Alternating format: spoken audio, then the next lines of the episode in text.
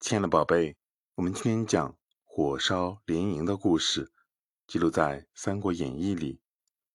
三国时期，魏蜀吴并立，刘备听到关羽被东吴的军队打败、斩杀的消息，气得差点喷血，一心想要为好兄弟报仇雪恨。刘备集结了全国七十多万的兵力，率兵亲自讨伐东吴。听说刘备领着大军来报仇。东吴的孙权也不甘示弱，带领自己的军队开始反击。刘备的蜀军因为报仇心切，爆发出了惊人的战斗力。孙权的军队被打得落花流水。为了阻止刘备继续攻占更多的城池，孙权任命鲁迅为大将军，命他领兵全力抵抗。刘备把军队驻扎在长江南岸，沿路扎下了几十座大营，又用树木编成栅栏。把大营连成一片，前后长达七百多里，声势十分浩大。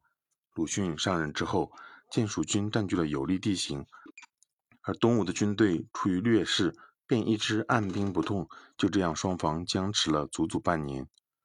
但是刘备却越等越着急，因为这个地方远离他的大本营成都，军粮供应是个大问题。于是呢，他便想。跟鲁迅速战速决。鲁迅是一个非常杰出的将领，他看穿了刘备的担忧，于是一直不愿意出兵迎战。又过了几个月，蜀军斗志大不如前，渐渐失去了作战的锐气。而这个时候正是盛夏，烈日炎炎，草木都十分干燥，只要一点火星就能引发大火。鲁迅瞅准了时机，命令士兵每人拿一根茅草。连夜去刘备的军营中放火，只见火势凶猛，一连烧了四十多座大营，蜀军大乱，被鲁迅打得四处逃窜。刘备兵败之后，连忙率军撤往白帝城。刘备想到自己不仅没给好兄弟关羽报仇，还折损了这么多的兵力，顿时急火攻心，一病不起。没过多久，就去世了。通过这个故事，我们明白什么道理呢，宝贝？火烧连营呢，通常用来比喻趋势不可逆转，事件已成定局。